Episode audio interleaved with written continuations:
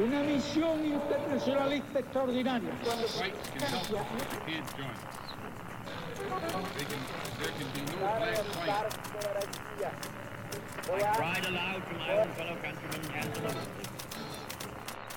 Sua rádio da história.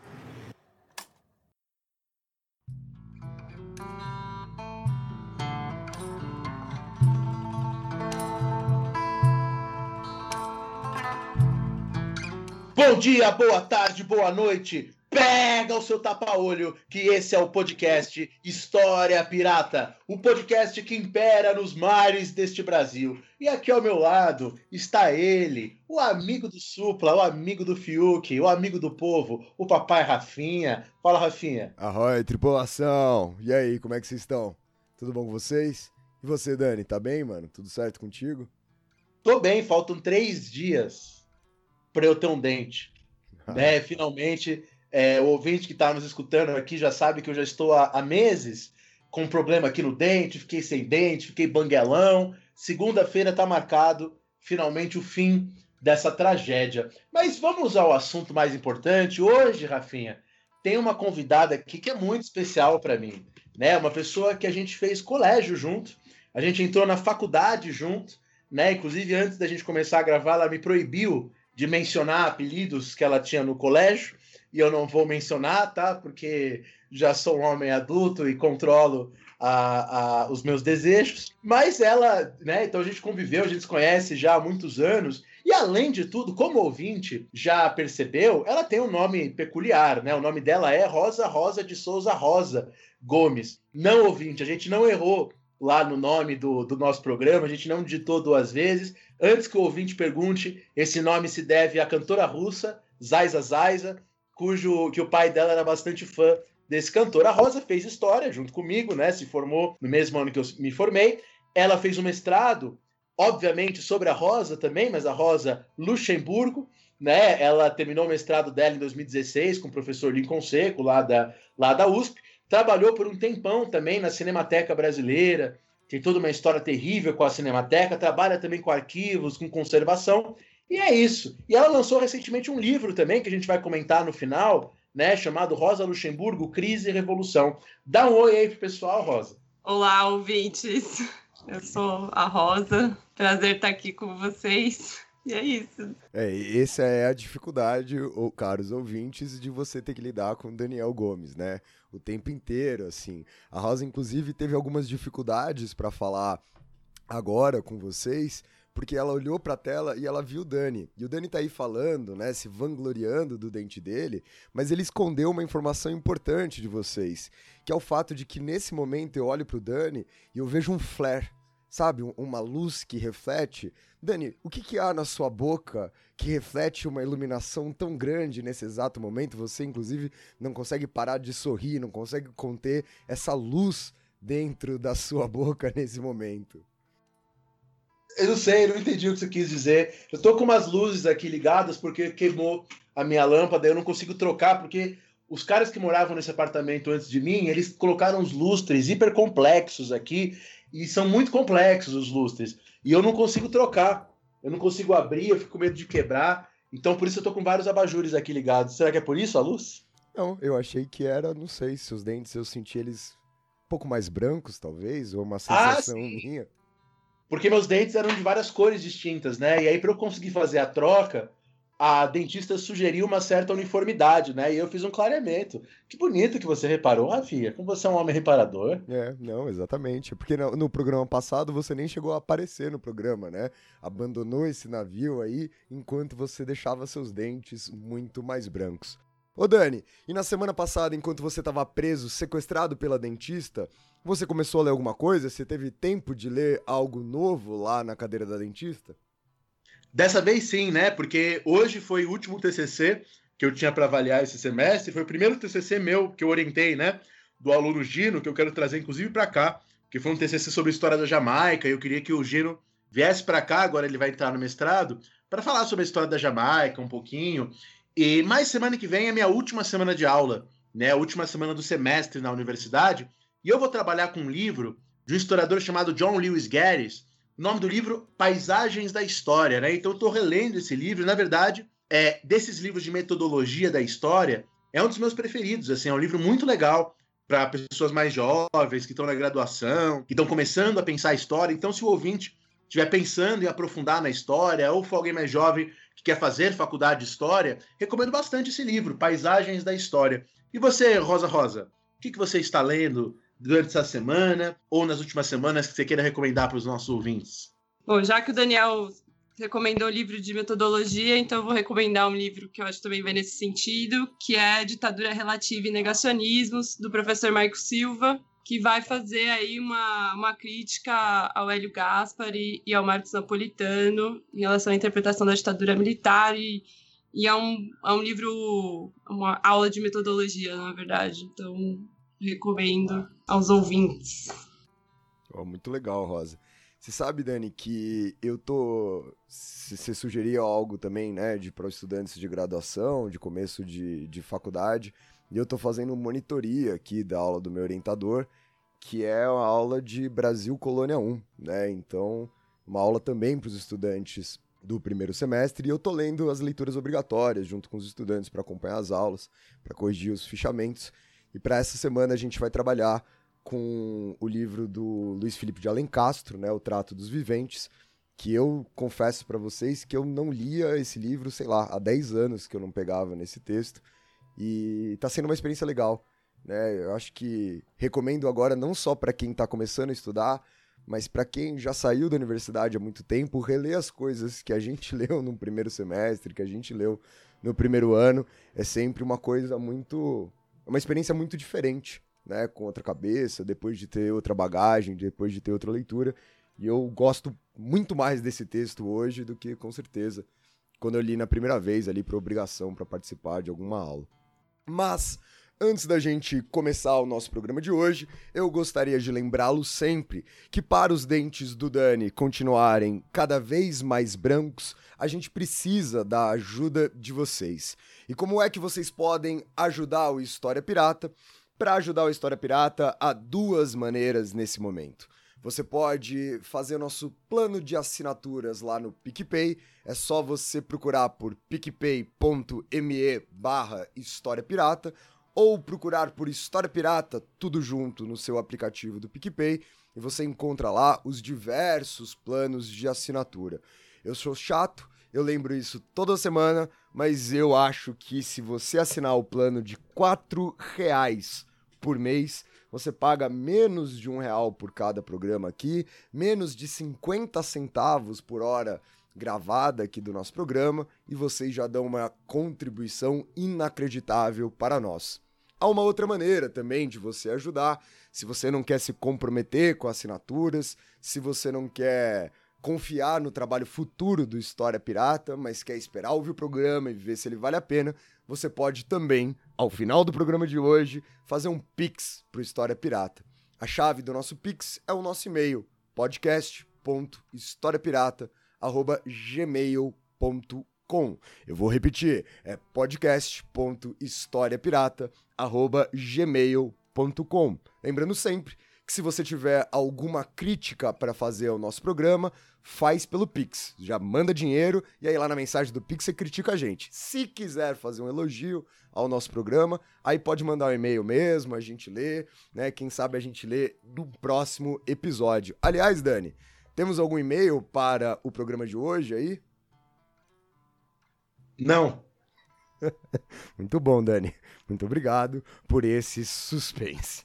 E o nosso programa de hoje, que é sobre a Rosa, não a que está falando aqui com a gente, mas a Rosa Luxemburgo, nós teremos uma divisão em três blocos. No primeiro bloco do episódio, falaremos sobre a vida de Rosa Luxemburgo. No segundo bloco do programa, a Rosa irá apresentar para vocês as teorias que estão atreladas às obras de Rosa Luxemburgo. E por fim, faremos uma discussão mais ampla entre toda a produção da Rosa e as esquerdas até os dias de hoje. Então, bora para o programa de hoje, vamos para o primeiro bloco, vamos falar então sobre a vida de Rosa Luxemburgo.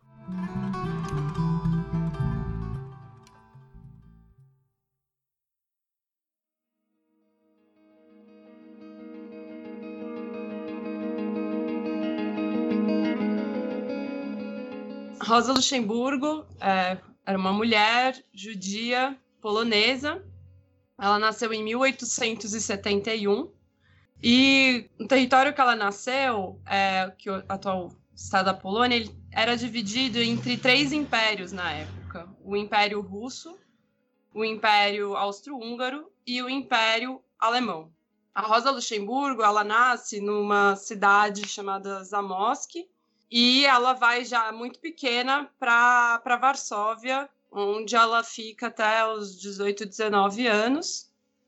É, e essa, essa região do Império era a região dominada pelo. Essa região da Polônia, ela era uma região dominada pelo Império Russo. Então, ela cresce nesse contexto, sendo judia nesse contexto. Ela também sofre é, diversas sanções, porque os judeus, é, historicamente, né, são, eram um povo perseguido. Mas, apesar disso, ela consegue estudar. Ela era uma das poucas estudantes que conseguiu frequentar a escola, mesmo sendo judia e mulher ali. Ela milita já no movimento polonês, já desde de, é, adolescente, e aí, quando ela termina a escola, ela vai para a Suíça.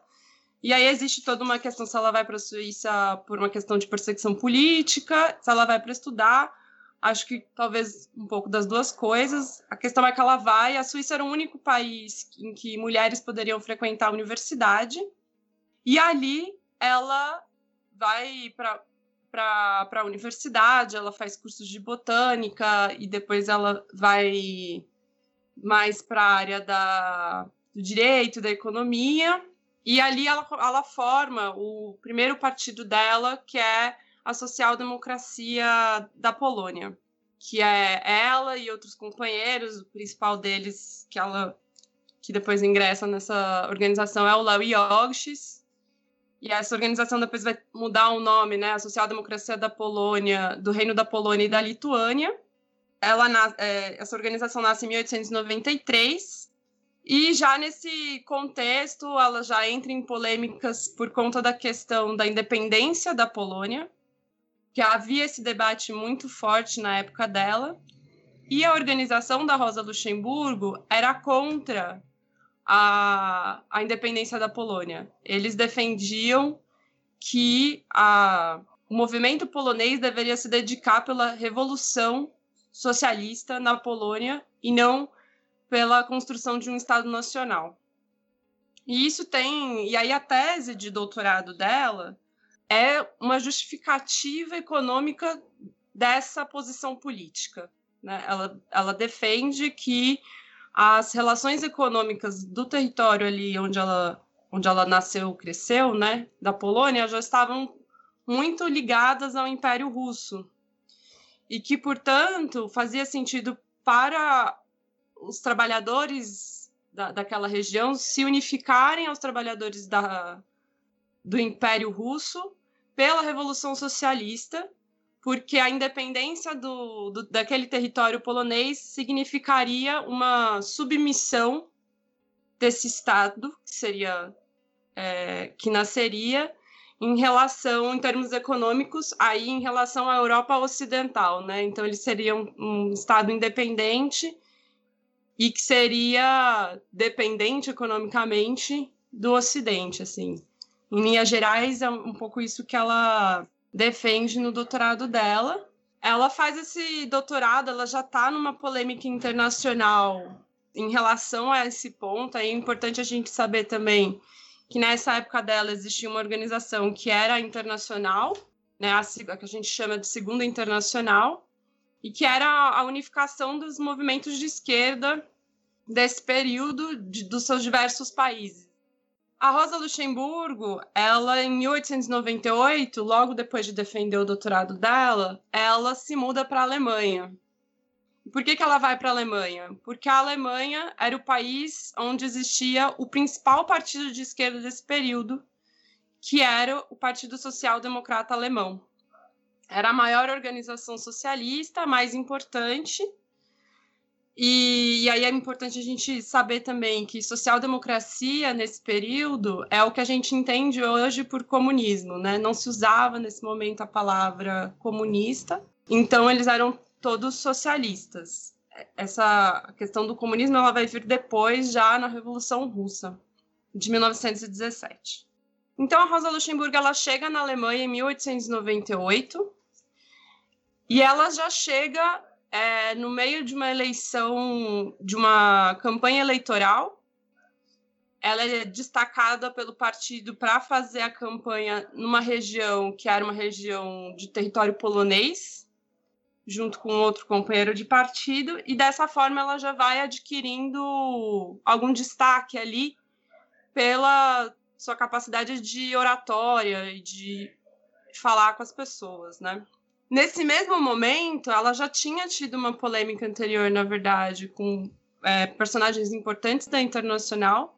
E nesse momento, ela entra num debate que, que é o que vai marcar muito o, a obra dela e hoje o legado dela, né? Que é o debate reforma ou revolução.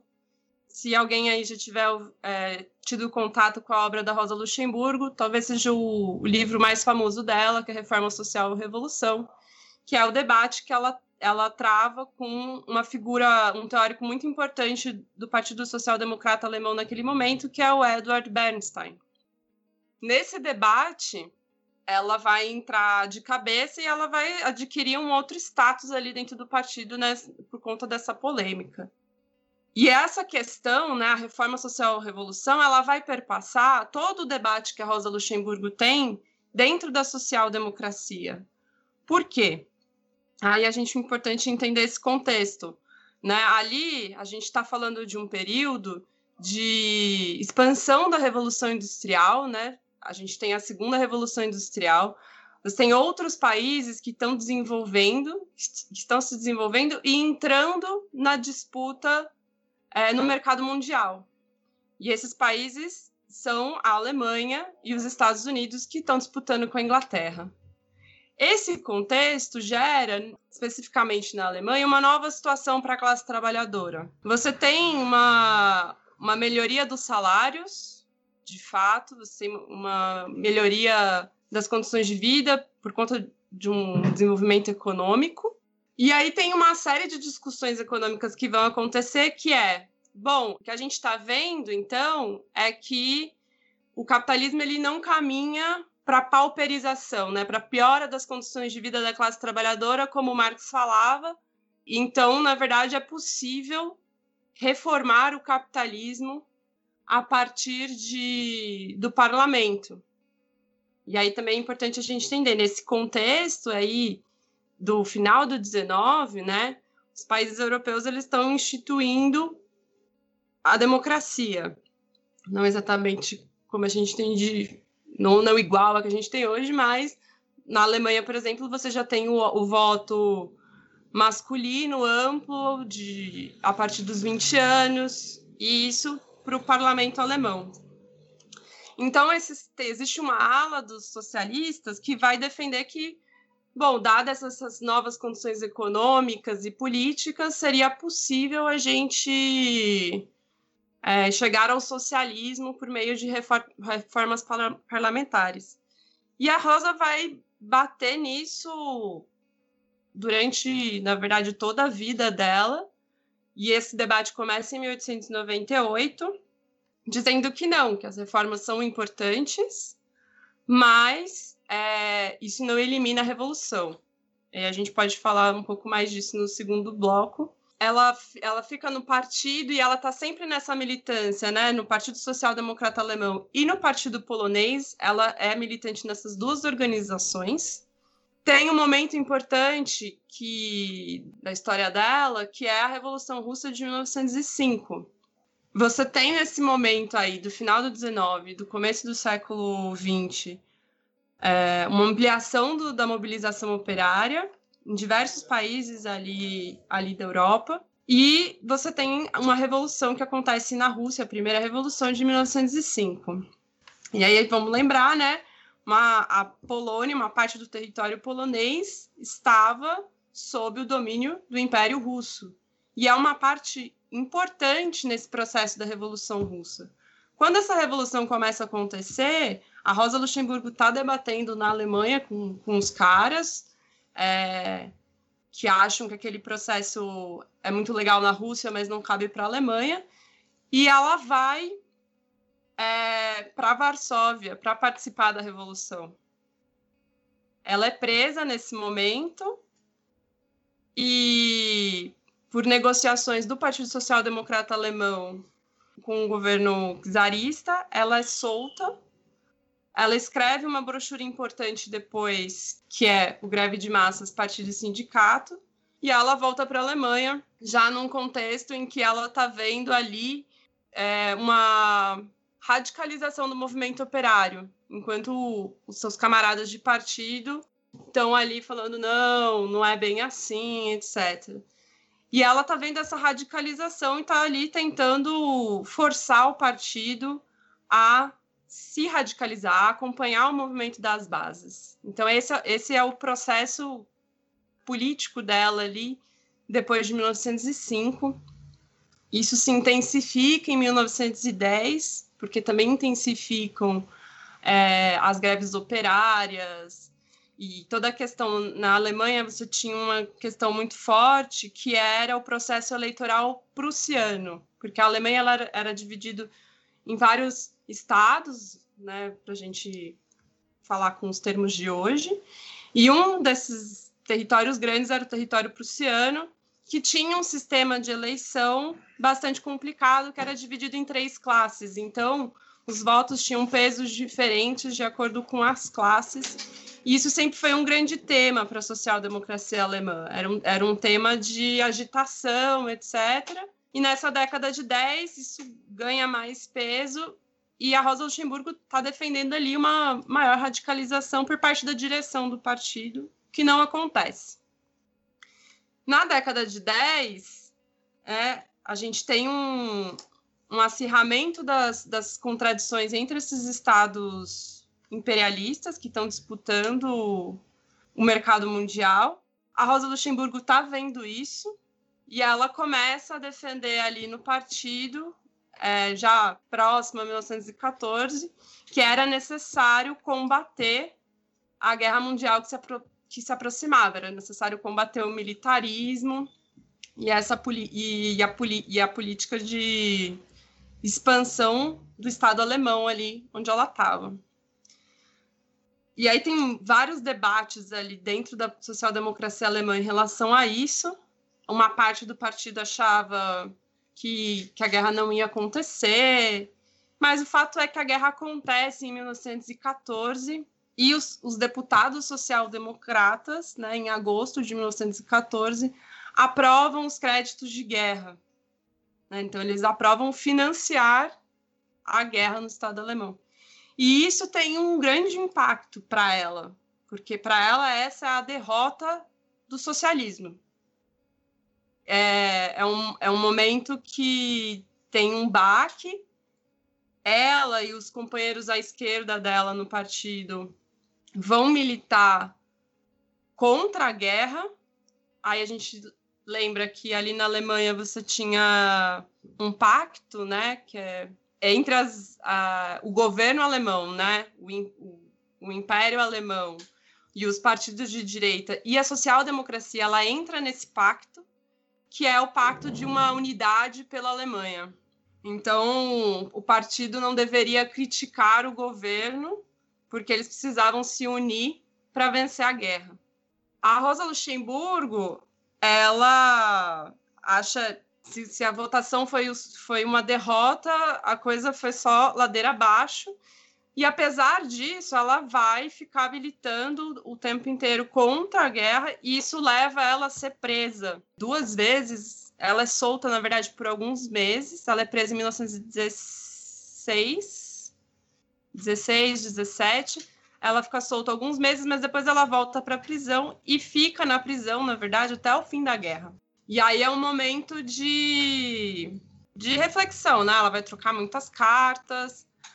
Ela, nesse processo, ela escreve.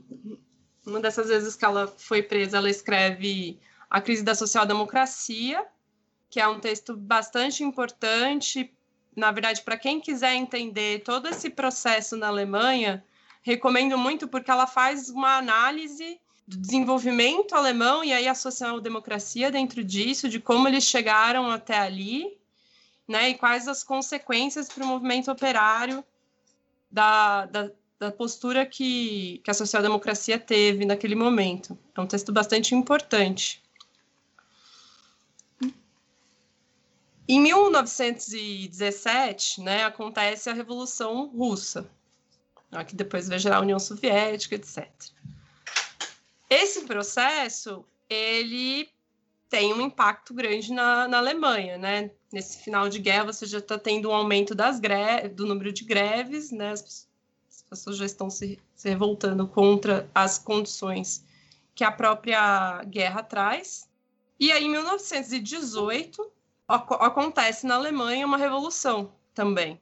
Nesse período aí que ela está presa, ela e os companheiros dela racham com o Partido Social Democrata Alemão e vão com, com uma ala também mais, mais centrista, que tava, fazia parte do partido, eles vão para o Partido Independente da Social Democracia Alemã. E aí, em 1918, então, ela está aí nesse outro partido, acontece a Revolução, e ela tá na, na, ela tá à esquerda, né? Ela e o grupo dela, eles são os radicais, é a Liga Spartacus. Essa Liga Spartacus, depois ela vai, ali no final de 18, ela vai rachar ainda com o Partido Independente, porque eles estavam fazendo acordos com, com um governo que tinha se instituído na Revolução, que era um governo social-democrata, e eles queriam radicalizar a Revolução para fazer uma revolução soviética, né? Uma revolução dos conselhos. Eles racham com essa com esse outro partido em 1919, então, você tem o grupo, o Partido Comunista Alemão, às vezes as pessoas chamam de espartaquistas também, e eles começam uma revolta em janeiro de 19, em Berlim, majoritariamente, e essa revolta é derrotada, e aí tem todo um debate que a Rosa Luxemburgo era contra, no entanto, ela permanece em Berlim e, e apoia os trabalhadores uma vez iniciada a revolta, só que essa revolta é derrotada e aí ela e um, um companheiro de partido que é bem importante, é o Karl Liebknecht, eles estão, eles ficam na cidade, eles ficam fugindo de um lugar para o outro até que eles são delatados, são presos e são assassinados, né? E aí é isso, ela toma uma coronhada e é jogada no canal tem vários meandros dessa história aí. Eu recomendo, a gente tem várias pequenas biografias da Rosa Luxemburgo, eu recomendo. O que eu acho importante dessa história aí do final da vida dela é que a Revolução Alemã ela acontece à revelia da, social do, da direção da social-democracia alemã. Ela é uma revolução espontânea, parecida um pouco com a Revolução Russa. Você tem aí dois momentos, né, é, tem essa história de a revolução, a república, ela é proclamada em dois momentos. Ela, ela é proclamada pelo Ebert do, da janela do Reichstag e ao mesmo tempo pelo Liebknecht, o Karl Liebknecht, numa manifestação de rua. E o Liebknecht ele quer a República Socialista dos Conselhos e o Ebert, que era um cara do Partido Social Democrata Alemão, instaura a República. Então você tem esse processo. Quem está no poder nesse momento eram os antigos companheiros de partido de, da Rosa Luxemburgo. E esses são os caras que vão determinar o assassinato dela. Então, essa trajetória aí bastante trágica dela, mas acho bastante importante também porque ela permaneceu ali com, com os trabalhadores, com o grupo dela, né? Em nenhum momento ela tem, tem, existe um grande debate, né, que fala assim, a Rosa, ela era uma liderança, ela não deveria ter permanecido em Berlim, nem ela, nem o Liebknecht. Porque uma vez que eles são assassinados, a, essa radicalidade da revolução, ela é em grande medida eliminada. Depois, o Partido Comunista Alemão, ele vai tentar várias vezes tomar o poder, até 23, acho que é a última grande derrota do partido, eles são muito importantes numa resistência de rua mesmo aos nazistas. Eles são os únicos caras que de fato enfrentam os nazistas nos anos 30. Mas é fato que a morte deles elimina as grandes cabeças desse movimento. Então existe aí uma crítica por parte, em grande parte dos leninistas deles terem permanecido em Berlim, porque como liderança eles, eles deveriam ter ido embora. Mas existe uma questão ali, né? Para Rosa Luxemburgo era fundamental que ela estivesse no movimento ao lado das bases que, que estão se movimentando, né? Essa, essa relação de liderança e base para ela não é não é nesse sentido leninista proteger os quadros a qualquer custo. Então, para ela tinha sentido estar ali. É, isso é uma coisa que eu pensei enquanto você falava, né? Que assim, é claro que talvez porque a gente conheça uma coisa ou outra da Rosa, mas só você falando a, a trajetória dela, a gente já começa a perceber nessas divergências, como você acabou de falar, em relação ao Lenin, sobre concepções de revolução, sobre a, pró a, própria discussão sobre imperialismo, né, que é uma discussão muito importante que ela vai fazer, que imagino que você vai comentar logo adiante, né? Ela tem várias divergências com Lenin, né, em relação à forma partido.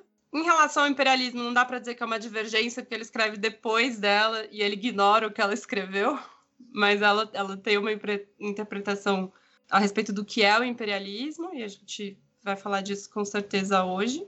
Perfeito, então, Rosa. Então, ficou aqui para os nossos ouvintes um excelente panorama para quem não sabia nada sobre a Rosa Luxemburgo. Acredito eu que, inclusive, um excelente panorama para quem, assim como eu e Dani, sabia muito pouco. Né? Enriqueceu com certeza demais o debate que vem agora a seguir no segundo bloco do programa. Então, o primeiro bloco fica por aqui vamos para o segundo bloco do programa de hoje, falar sobre as teorias de Rosa Luxemburgo.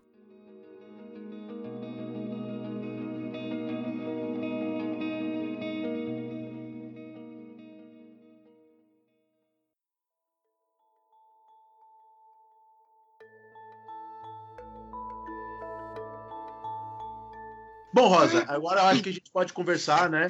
Porque o ouvinte já deve ter pensado, a Rosa ela viveu lá no olho do furacão, né? Quer dizer, o imperialismo, a Primeira Guerra Mundial, a Revolução Russa. E é muito legal uma pessoa tão inteligente vivendo nesse período, agindo nesse período e pensando nesse período, né? Então agora acho que a gente pode passar e conversar mais sobre as teorias e as ideias mais importantes ou alguns recortes que você considera importantes sobre ela. Claro, então vamos a esse panorama o grande debate da época da Rosa Luxemburgo, comentei um pouco sobre isso, mas é o que a gente chama da teoria do colapso. Então, a teoria do colapso é justamente que as condições de vida sob o capitalismo elas iam é, piorar para a classe trabalhadora, você ia ter cada vez menos classes médias, uma massa de proletários, e isso ia gerar um colapso. E aí existe, havia um grande debate ali sobre o que, que seria esse colapso. Se seria um colapso é, tipo apocalipse zumbi ou se seria um colapso revolucionário. Né? Se, se, esse, se, esse, colapso, na verdade, significa revolução. Havia um grande debate. Muita gente defendeu a Primeira Guerra Mundial, muita gente de esquerda defendeu a Primeira Guerra Mundial como forma de acelerar a revolução, né? Tem, tem todo esse esses debates. Esse é o ponto central. E o que, que acontece nessa discussão? O pano de fundo da discussão entre reforma e revolução é a discussão da teoria do colapso. Porque, como eu falei, os reformistas eles estavam achando, bom, o capitalismo na verdade está melhorando as condições de vida da classe trabalhadora. Então, não vai ter colapso. E os revolucionários falam, não, e aí tem toda tem uma série de análises econômicas, né? Primeiro que essas melhorias existia um grande debate entre eles se, é, se elas estavam ocorrendo de fato ou não. Hoje a gente pega os dados e vê que sim, para uma parte da classe trabalhadora, sim, havia, mas se você pega a proporção entre aquilo que essa classe estava produzindo e aquilo que ela estava recebendo, você vê que na verdade essa proporção ela tinha aumentado ao, ao longo do tempo. Então, é, era bastante questionável já na época. Para além disso, havia toda uma análise né, de que as, as crises elas continuavam existindo. Porque quem era contra o colapso dizia que as crises elas, elas poderiam ser corrigidas. Então, era possível impedir as crises no capitalismo. E os outros falavam, não, a crise é um, é um ponto central no sistema, é o ponto que faz o sistema se reproduzir. E a Rosa, ela tá nessa linha. Esse é o grande debate. E aí ela vai defender a revolução, mas não é que ela é contra as reformas. As reformas elas são importantes para como movimento da classe trabalhadora. Então ela é a, a classe lutando pela melhoria das suas condições de vida e aprendendo nesse processo e se organizando e se conscientizando nesse processo. Então isso é fundamental para ela e isso é o que vai possibilitar a revolução. E aí o processo revolucionário para ela não é algo que você que você vai evitar.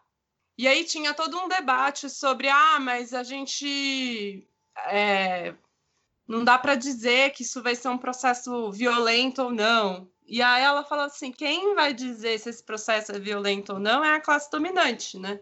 É a forma como essa reação vai vir que vai determinar as condições de luta.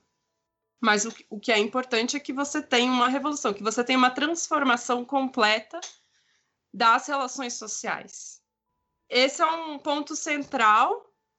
E uma outra coisa importante que eu esqueci de comentar na primeira parte, que é importante na, biogra na biografia dela, é que a Rosa Luxemburgo ela foi uma militante que ela estava sempre fazendo palestras, ela, ela foi professora na escola do partido.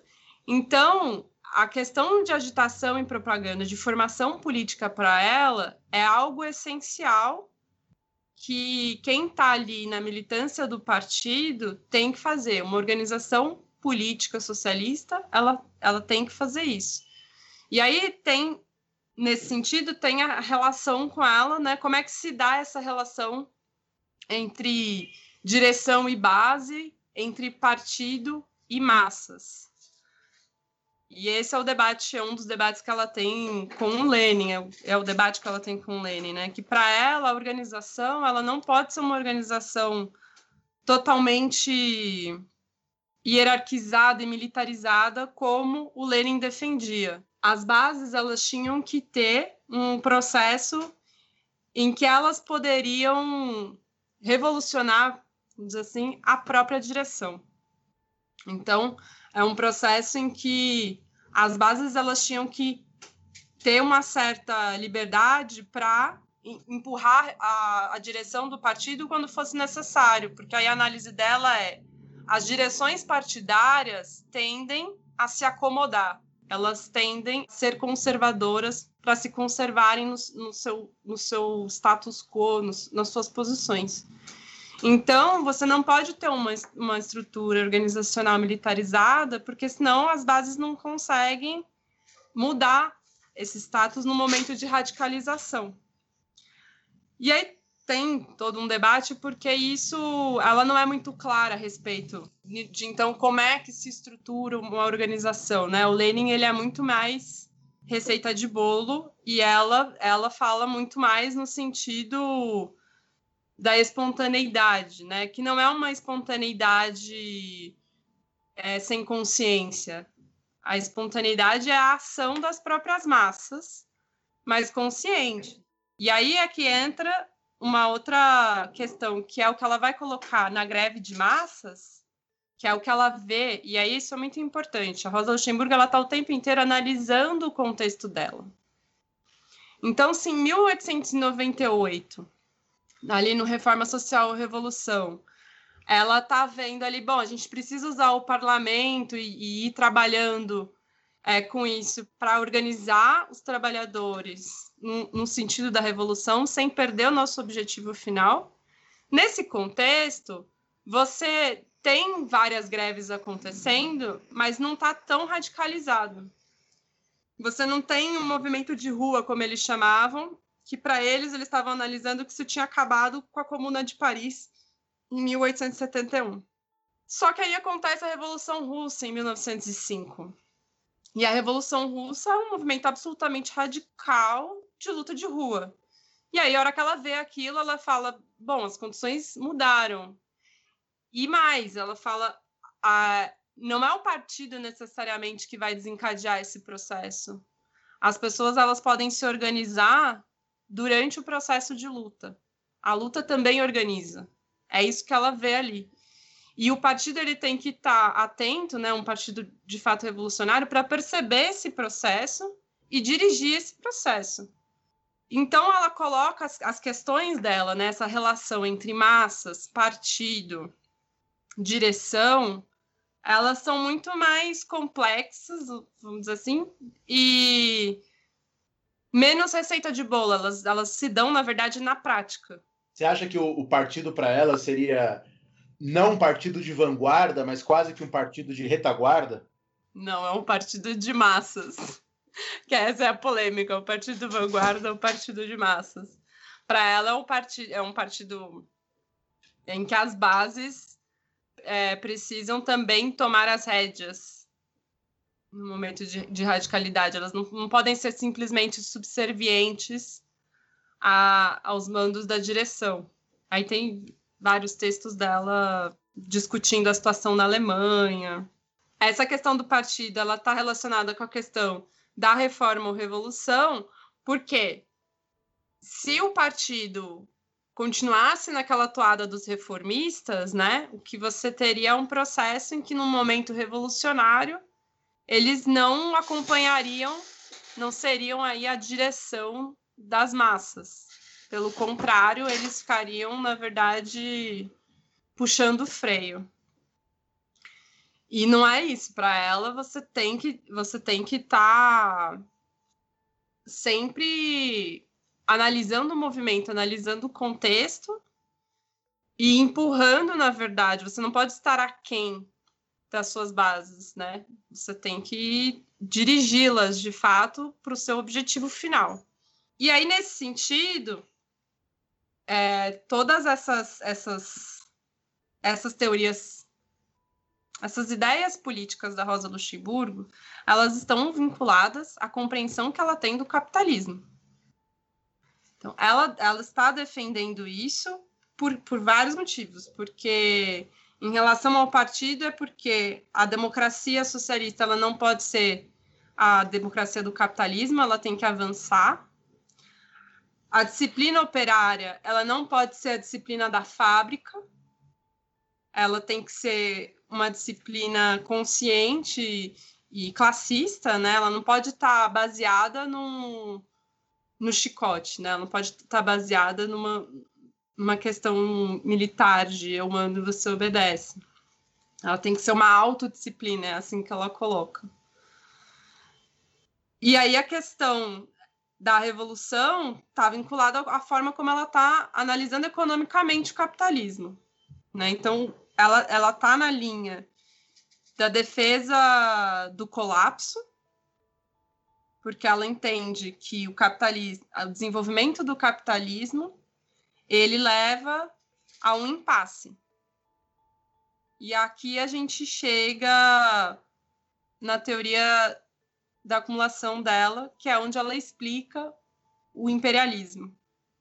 O que, que acontece? Para Rosa Luxemburgo, o modo de produção capitalista ele não consegue se reproduzir internamente. O que, que quer dizer internamente? Numa sociedade em que só existam patrões e tra trabalhadores, são os donos do meio de produção e as pessoas que trabalham para eles, que é a maioria das pessoas para ela, dentro dessa sociedade em que só existam esses dois tipos de pessoas, né, é, não é possível que o sistema se reproduza, que ele continue. Então, o que, que ela fala? Para o capitalismo continuar a se reproduzir de maneira ampliada, e isso na, no modo de produção capitalista se chama acumulação de capital. Para isso acontecer, ele precisa de outros modos de produção sob os quais ele avança. Por que, que ele precisa de outros modos de produção? Porque esses outros modos de produção eles vão servir como área de investimento de capital, reserva de mão de obra, como mercado consumidor, como lugar de extração de matérias-primas. Então, esse espaço vai ser o espaço sobre o qual o capital vai avançar. Só que nesse processo de avanço, o que, que ele faz? Ele, ele avança e incorpora. Então essas áreas elas também vão se transformar em capitalistas. Num sentido tendencial, né, o que você tem lá no final é que, bom, em algum momento você não vai ter mais áreas não capitalistas e aí você vai ter um colapso. Ela foi muito chamada de economicista por causa disso, etc. A questão é que isso é uma tendência, um primeiro ponto para ela, isso é uma tendência, isso não quer dizer que isso vai acontecer naturalmente sem, que, sem, as, sem a ação das pessoas. E onde está o imperialismo nesse caso da teoria da acumulação? O imperialismo é justamente o processo histórico de acumulação do, do, do capital. Então, o capital, ele o capital ele inicia o seu processo de acumulação, expandindo sobre, sobre áreas, e aí ela, ela vai dizer essa trajetória histórica, mas também espacial, né? Então ele vai primeiro destruir as economias naturais, que não necessitam de troca com, com outros tipos de sociedade. Ali ele implanta algum tipo de troca mercantil, como o campesinato, né, que tem algum tipo de troca, mas ainda produz a maior parte daquilo que necessita. E no último processo, ele destrói essa mesma sociedade, e aí isso coloca no seu lugar o, o modo de produção capitalista puro e simples. Esse é o processo. O problema é que ali na época que ela está, ela está analisando isso, o que, que esse processo gera? Esse processo gera áreas capitalistas. E é o processo que vai gerar países desenvolvidos, industriais, que vão competir entre si por áreas de expansão esse, esse é o momento do imperialismo. Então, é, é, a expansão do capitalismo ele gera a disputa entre as nações ali, no caso dela, né? Mas hoje a gente pode até pensar que não se trata mais de nacionalidades, né? E ali, e isso é o imperialismo. E aí vão ter os mecanismos que ela descreve de ação do imperialismo. Essa é a explicação dela do imperialismo. E Rosa, desculpa te interromper, mas essa questão toda né, que, que ela apresenta, ela também é muito importante para a gente retomar algo que você começou, que você traz essa como apresentação até mesmo dentro da vida dela, que é a questão sobre a vida dos trabalhadores na Alemanha ou na Europa como um todo estarem financeiramente melhorando, né? E elas podem estar ali financeiramente melhorando de fato, em números, e aí eu prometo pro Dani que eu não vou falar sobre o Thompson aqui, mas mas à custa de todo esse processo né, de exploração dessas outras áreas, né, dessas outras áreas submetidas às atividades imperiais. E aí isso precisa entrar nessa conta obrigatoriamente para a gente poder pensar essa questão. Mas aí vem um ponto importante, que só acrescentando o Rafinha, porque é na, na mesma linha, é, esse texto da Rosa de Luxemburgo, né, da Rosa Luxemburgo, acumulação de capital, é de 1913. É, e ela está, em certa medida, respondendo dentro de um debate maior. Quando eu falo dentro de um debate maior, Rosa, não necessariamente ela está respondendo diretamente, mas está dentro desse, desse debate com um livro de 1902, do John Hobson. Né? O John Hobson, para quem não conhece, é aquele, aquele grupo de liberais que passam para a história como liberalismo social, uma coisa mais ou menos pré-keynesiana. É, o Hobson, na verdade, é chamado de o pai do liberalismo social. E ele tem um texto de 1902 chamado Imperialismo, um estudo. E aí, primeiro que a tese do Robson sobre imperialismo, ela ainda é muito no ensino médio mesmo, nas aulas de ensino médio, livros didáticos sobre liberalismo, ela aparece muito. Porque para o Robson a questão do imperialismo é há uma concentração de renda muito grande na Europa, no caso na Grã-Bretanha, que ele analisa. Esta concentração de renda, de riqueza, cria um excedente de capital que não encontrava espaço na Europa, e aí por isso precisa de novas áreas de investimento né? Ele chama isso de a chave econômica do imperialismo, que ele fala no capítulo 6. Então, para o Robson, que é um, um liberal da, da, dessa época, o imperialismo é o uso de recursos públicos para interesses privados, né? E aí, diferente da, da Rosa, e por isso que o debate tem tudo a ver, a ideia do Robson é que é preciso, na Europa, por isso que olha como ele é o pai da, da social-democracia, de alguma maneira, não da social-democracia comunista, né? Da social-democracia dos anos 40, 50. Para o Robson, é necessário uma reforma social que elevasse e redistribuísse a renda e assim existisse um mercado interno dentro da Europa. E havendo um mercado interno dentro da Europa, assim se evitaria o imperialismo, né? O que me parece é, é justamente que a Rosa, tá, a Rosa Luxemburgo está dizendo, e a Rosa Rosa também. Não, não é isso. E aí eu separei aqui uma, uma passagem da acumulação de capital, que, a, que eu acho muito bonita, Rosa, você vai concordar, eu acho, que a Rosa fala assim, a outra Rosa. A existência e o desenvolvimento do capitalismo só foram possíveis graças a uma expansão constante em novos domínios da produção ou em novos países. Essa expansão conduz a uma colisão de interesses entre o capital e as formas pré-capitalistas de sociedade, por força da referida tendência universal do capital. Daí resultam a violência, a guerra e as revoluções. Em resumo, o capitalismo alimenta-se do princípio ao fim apenas de catástrofes bem diferente do nosso pré-keynesiano é, do Robson, né? Sim, o Robson, na verdade, a gente pode fazer uma leitura dele na linha ali um pouco do Bernstein. E aí é o debate dos dois. A Rosa Luxemburgo, na verdade, nesse livro, é um pouco isso que eu estudo, né? Tipo, por que, que ela escreve esse livro em 1913? E é importante a gente pensar isso. Ela escreve em 12 ele é publicado em 13. Ela tá ali provando com os companheiros de partido dela ali que era impossível evitar a guerra mundial, é, acreditando que eles iam entrar em um acordo entre si, que só quem poderia evitar a guerra mundial era o movimento operário. Você não poderia achar que com acordos diplomáticos sentados numa mesa, a França, a Inglaterra e a Alemanha iam chegar num acordo de cavalheiros porque a estrutura econômica do capitalismo não permite isso.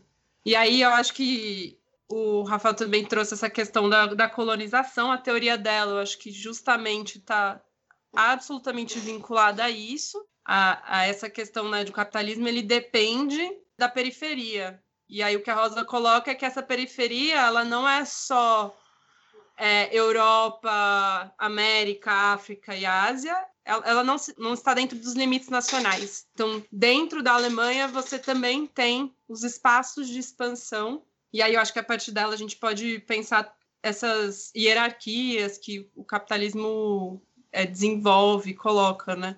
E ela, na época dela, eu acho que ela é a que mais coloca essa questão, critica a questão do colonialismo. Porque existia um discurso mesmo dentro da esquerda falando que é, a colonização tinha um aspecto civilizatório. Tem um mesmo... também, né? Que a gente pode Exato, citar. exato. E ela vai falar, não, em nenhum aspecto isso é válido, né? Essa frase que o, que o Daniel é, citou é muito boa. Tem, tem uma outra que ela fala a mesma, a mesma coisa também, mas que ela fala que o capitalismo se alimenta da destruição de, de outros povos. Essa teoria dela, esse livro dela, ele vem nesse contexto pré-guerra, eu acho que nessa, nesse debate econômico-político, né, político-econômico, de explicar, então, por que, que, era, que aquilo não adiantava, você podia fazer o xadrez político que você quisesse entre capitalistas, era impossível você evitar uma guerra. E ela fala no final do livro que, é, enfim, durante o livro todo ela fala, né, o colapso é uma tendência, é uma tendência intrínseca a forma como o capitalismo se reproduz, mas que os trabalhadores, dadas as condições históricas, fariam a revolução antes que esse, que esse colapso acontecesse. Aí a gente pode discutir várias coisas que tem no livro, né? Contra-tendências, várias questões. Mas a questão é que acontece a guerra. E aí ela tem esse outro texto que eu já recomendei, recomendo de novo, que é A Crise da Social-Democracia, que é publicado em 16 e que tem uma frase que é bastante famosa dela, que é socialismo ou barbárie, e que nesse aspecto eu acho que é um esse, esse texto ele vai sendo um desenvolvimento do pensamento dela, né? Não que necessariamente quando ela escreveu a acumulação do capital, ela estava pensando em socialismo ou barbárie, eu acho que nesse momento, em 1913, ela só está vendo o socialismo. Para ela, a revolução era certa. Só que quando as massas trabalhadoras apoiam a política de guerra imperialista dos Estados Nacionais, né, e a própria social-democracia, ela tem um baque e a partir dali se colocam dois caminhos possíveis, né? Então, o colapso do capitalismo, ele é certo, eu acho, do ponto de vista da Rosa Luxemburgo, e aí a gente pode entender esse colapso de muitas formas, né? É... Acho que a, a Primeira Guerra é um primeiro colapso que acontece ali, e aí nesse texto tem várias frases dela, mas tem uma que eu acho que é muito simbólico disso, que é que ela fala: não estaremos perdidos se não tivermos é, desaprendido a aprender.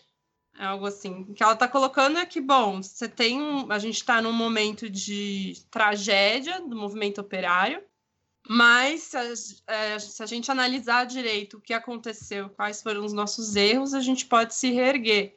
E aí o que se coloca é o que você vai fazer com isso. E aí eu acho bastante importante, porque nesse texto ela escreve em 16, e aí em determinado momento do texto ela coloca se a social-democracia, né, que ela ainda está no partido nesse momento, ela racha depois. Se a social-democracia não fizer a crítica aos erros que cometeu e tomar o rumo, né, da revolução, o que estará colocado para o futuro é uma nova guerra mundial.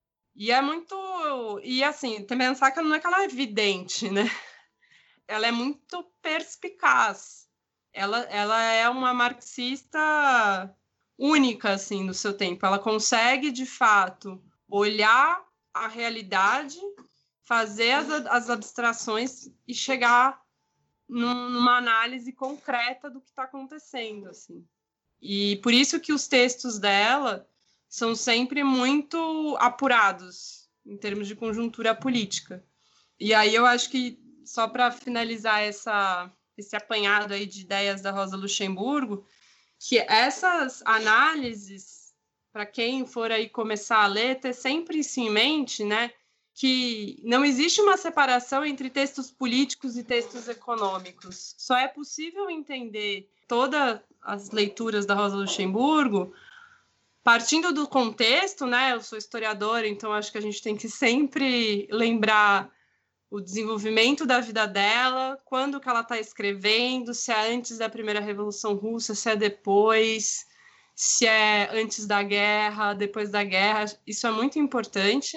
E um, uma segunda questão é que as análises políticas dela estão totalmente vinculadas à forma como ela analisa o capital né? Então, ela, as análises econômicas delas, isso, isso não, não, não dá para separar. Por que, que eu falo isso? Porque isso é meio óbvio, na verdade, se você for analisar qualquer pensador ali da época dela, o Bernstein, mesmo ele está fazendo uma análise econômica com objetivos políticos. Então, é porque no caso da Rosa Luxemburgo, eu acho que às vezes essas coisas têm umas tendências a separarem os textos políticos dos econômicos. E aí a minha recomendação aí para quem quiser se aprofundar os estudos é que não façam isso e procurem sempre fazer essas leituras. É, o Reforma Social e Revolução, que é um texto bastante difundido, tem muita análise econômica ali, né? Não é um texto puramente político, né? O que ela está defendendo politicamente está embasado com uma análise econômica que ela está fazendo, para vocês ficarem atentos também a essas questões. Eu acho até legal a gente lembrar para os ouvintes, e nem de perto a minha intenção é desmerecer essas análises da Rosa, mas pelo contrário, lembrar como ela está fazendo uma ótima perspectiva das próprias conjecturas que ela está vivendo, assim como a Rosa está falando para gente, mas que essas próprias condições materiais que vão levar tanto a Primeira quanto a Segunda Guerra Mundial, elas estão sendo analisadas por um grupo muito grande de pessoas, né? Então, a, Rosa brincou, ela não está prevendo o futuro, né? Ela não está sendo vidente. Ela está fazendo uma análise crítica da situação, ela está fazendo uma análise crítica do contexto, a qual ela não é a única a fazer. E aí, esse é o meu ponto, né? Isso não desmerece o trabalho dela, mas pelo contrário, reforça justamente essa perspectiva de uma boa análise, de uma profunda análise é, de todo aquele cenário. Eu sempre lembro é, para os meus alunos que o Ian Bloch, né, ele publica em 1899 um livro chamado La Guerre Future, que, que vai fazer ele ser Nobel da Paz em 1901, e o Bloch está falando lá, né, 15 anos antes da Primeira Guerra começar, justamente essa concepção de que, ó, se tiver guerra vai dar ruim. né? Então, assim, a gente está vivendo um período em que as coisas caminham para um grande conflito, as condições materiais desse conflito, caso ele a acontecer, eles vão prolongar essa guerra, e se essa guerra for prolongada, né, a Europa viverá uma grande crise econômica, uma grave condição desse cenário. E eu estou usando esse exemplo aqui justamente para mostrar essa análise de conjuntura, porque senão a gente fica pensando sempre, ah, tá ali chutando, tá ali, né, especulando sobre as condições. E não, é uma coisa que muitas pessoas estão fazendo na Europa nesse momento. Eu acho que essa última indicação da Rosa ela é extremamente preciosa para ajudar vocês a se aprofundarem mais e a pensarem mais sobre isso. Então, a gente fica com o nosso segundo bloco por aqui e vamos então ao terceiro e último bloco do programa de hoje, falar um pouco sobre a Rosa e as esquerdas até os dias de hoje.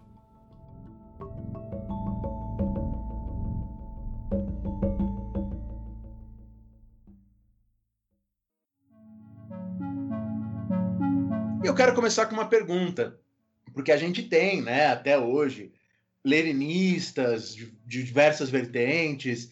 E eu queria saber se você acha que existe hoje, Rosa, um preconceito com a outra Rosa, com a Rosa do passado, sobre as suas ideias, é, ou uma falta de, de, uma falta de valorização do, né? Poucas pessoas conseguem ver o valor. Se você acha que isso acontece, eu me lembrei agora de uma conversa que nós dois tivemos de um determinado professor que a gente teve que fez uma lista dos melhores marxistas e a Rosa não estava lá. E, e, queria saber se você acha que existe entre leninistas e trotskistas um, algum preconceito com a Rosa hoje, uma desvalorização ou não? Existe uma parte da esquerda que tem valorizado muito, né? Agora, esse ano, muita gente tem chamado para discutir, debater as ideias dela, já faz alguns anos, na verdade. Para os leninistas, a Rosa é tipo um combatente valoroso, assim. Mas é, infelizmente estava sempre muito errada. Eu estava numa mesa com a Isabel Loureiro alguns anos atrás e ela citou a fala do Lenin, né? Que ele. Eu não vou saber de cabeça, gente, mas ele compara a Rosa Luxemburgo a uma galinha e a uma águia. E aí a Isabel Loureiro fez uma análise disso e falou: Bom, a gente não pode esquecer que ele está comparando ela com uma galinha. Então, acho, isso ficou muito em mim, porque de fato, é, às vezes eu tenho, acho que os leninistas ainda caminham um pouco nessa chave, a maior parte deles, e bastante complicado, né? Não sei, eu acho que o melhor caminho seria tentar aprender com as perspectivas. Vi uma outra fala de um, um, outro estudioso aí alemão e ele estava falando justamente disso a gente estuda a Rosa Luxemburgo, mas a gente não pode esquecer que o Lenin era um grande estrategista. Então, acho que é isso, assim, né? É, vale aprender com os dois, sempre levando em conta os contextos históricos que eles estão. Não dá para a gente achar, que a gente está na Rússia de 17. É sempre bom ter isso em mente. E aí, em relação aos trotskistas, eu acho que tem uma apropriação dela, mas eu não posso falar por todos, né? Posso falar sobre aquilo que eu já vi. Eu já vi coisas bastante é, equivocadas, assim. Tem, tem análises que são que são ótimas e que vale a pena, mas já vi coisas é, do tipo a Rosa, ela, ela, ela acerta o rumo dela quando ela começa a concordar com Lenin.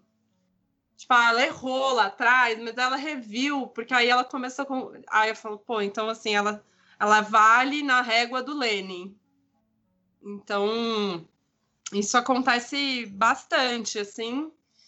É, essas análises. E aí eu acho que tem essa coisa de algumas vertentes trotskistas de usarem um pouco a imagem dela, porque ela tem tido aí um, um apelo nos últimos anos mas no fundo as ideias dela acabam sendo balizadas não como ideias dela, mas na medida em que elas é, vão de acordo com o Lenin. É, Rosa, eu peguei aqui a, a, a, passagem, né, que, que, que o Lenin fala. O Lenin, ele, ele usa uma fábula russa, né, de, de um escritor russo, E a, e a moral né, da, da fábula é que as águias conseguem voar baixo no nível das galinhas, mas que as galinhas nunca voarão tão alto quanto as águias. E aí a, a crítica dele é que a rosa escolhe voar só entre as galinhas, né? Que a, que a rosa escolhe voar muito baixo.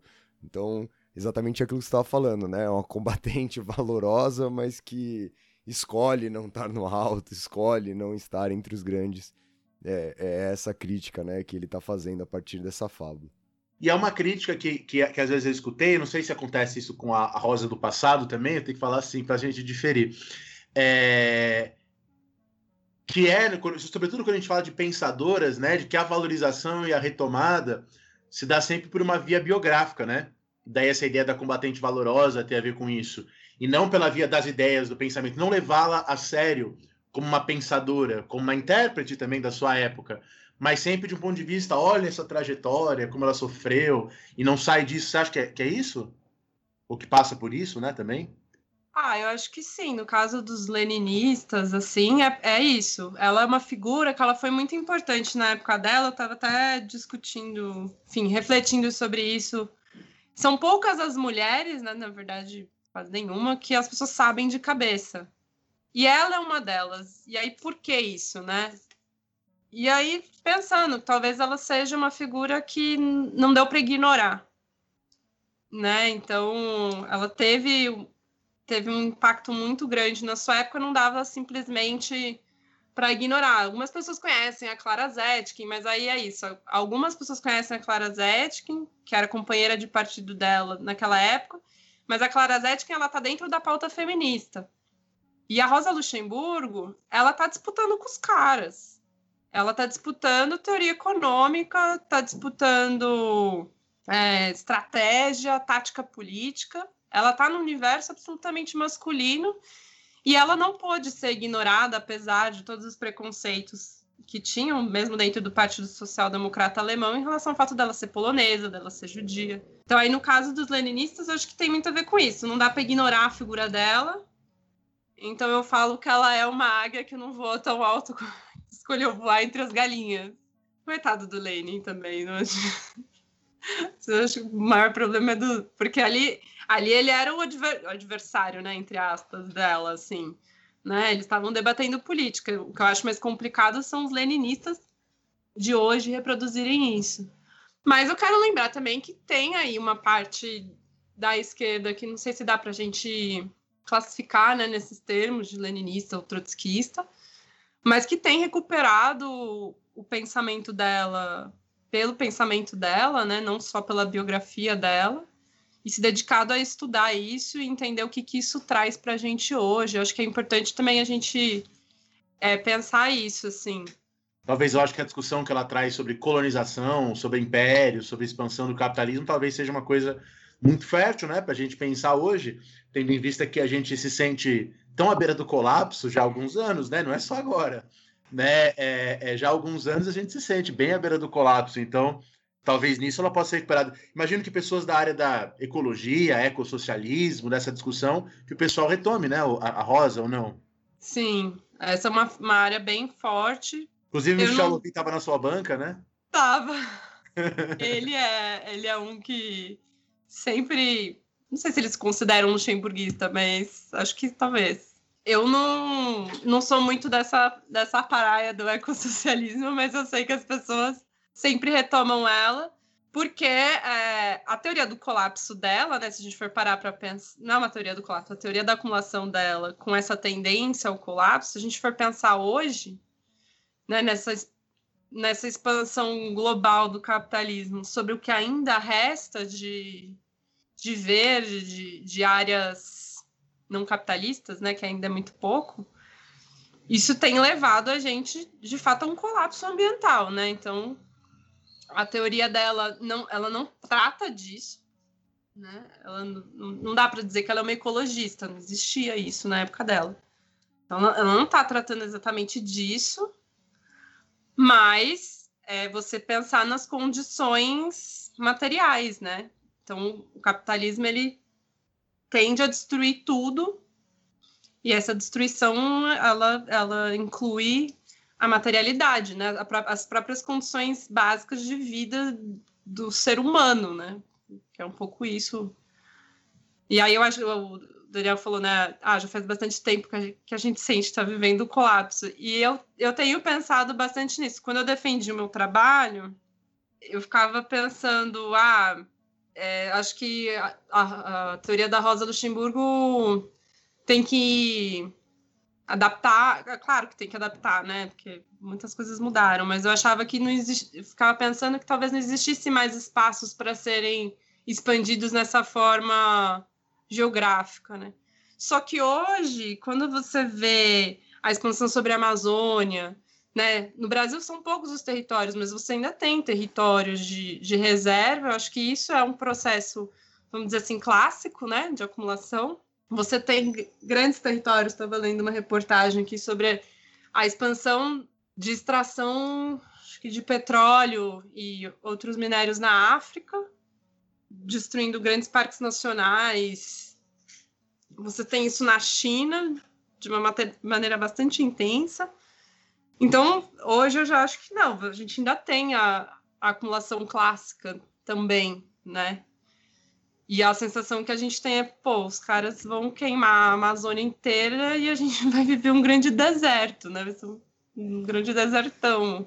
E é curioso pensar, né, como... Eu não sei como é que foi isso para vocês dois, mas tô pautando aqui pensando que a gente vem de uma mesma geração, mas como...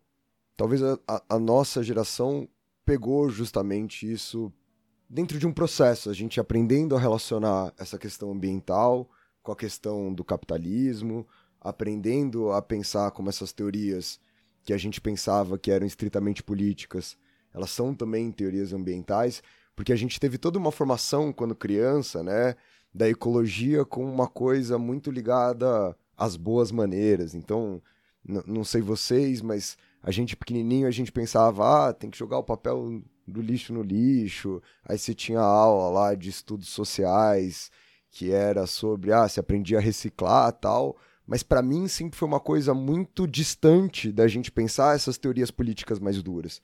Até que tenho... você teve aula com o Luiz Marques. É, não, e é exatamente, né? Que foi, que foi uma experiência a qual eu demorei para entender, de fato, assim. E é engraçado, porque o, o Luiz Marques, enquanto ele estava escrevendo o capitalismo né, e, e colapso ambiental, ele estava me dando aula justamente de contemporânea 1. E aí, na minha cabeça, eram coisas que não faziam sentido algum. E eu não conseguia entender. Né? Eu, na universidade, por que, que ele estava me dando século XIX e discutindo é porque ele fazia essa discussão sempre paralela, assim, era por isso, ele estava escrevendo livro na cabeça dele, então ele misturava isso na aula, obviamente. Mas por que, que ele discutia o século XIX com a gente, exatamente o contexto né, que a gente trouxe aqui para o programa de hoje, e aí de repente ele fazia uma pergunta sobre meio ambiente. Eu falava, caralho, né, o que está acontecendo aqui? Como... Por que, que isso está acontecendo nessa aula? Por que, que essa relação está sendo feita?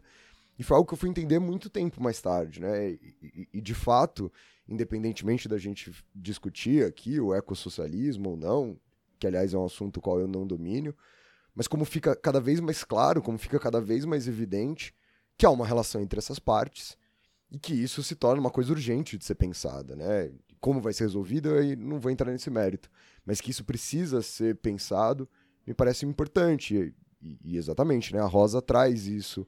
Ou melhor, a gente pode resgatar a Rosa para pensar essas questões. É, e hoje a gente vai ter um episódio aqui, eu falei ontem com o Kellerson, para a gente discutir a história ambiental, né? Que é uma área aí do, do campo da historiografia que tem crescido muito nos últimos anos, inclusive o pessoal aqui da UNB é muito forte nessa área da história ambiental, e é um, são assuntos que, que a Rosa nos convida a pensar, as rosas. ah, exatamente. Acho que vocês colocaram de um jeito bem importante, né? Não é que ela fala isso exatamente, mas que a partir dela é possível pensar essas, essas relações. E que é bem, eu acho essencial, né? A gente liga o jornal e esse mesmo discurso de quando a gente está na escola tá até hoje na TV, né? Você liga o jornal e aí tá o Trali falando, mostrando, sei lá, que tem papel na rua. Ai, gente, não pode jogar papel na rua. Ai, gente, vamos economizar água. Olha o tempo do seu banho. se trata disso, né? Tipo, vamos, vamos pensar é, quanto de água as empresas estão consumindo, as queimadas, que também influenciam diretamente no regime de chuvas. Vamos pensar essa coisa num, num jeito mais totalizante, né? E eu, eu, não sei, já tive experiências com gringos também, que de estar tá na gringa e aí falar assim, ai, vocês brasileiros gastam muita água, a gente tem que economizar água. Falando, cara, não é por aí, sabe? Exatamente. Vai ver os banhão que a soja, que o pé de soja tá tomando. Vários banhos por dia, né? Vários banhos por dia. Tava você lá, cinco minutos se desliga e tá lá a soja, se esbanhando de água, nadando. Pois é, né?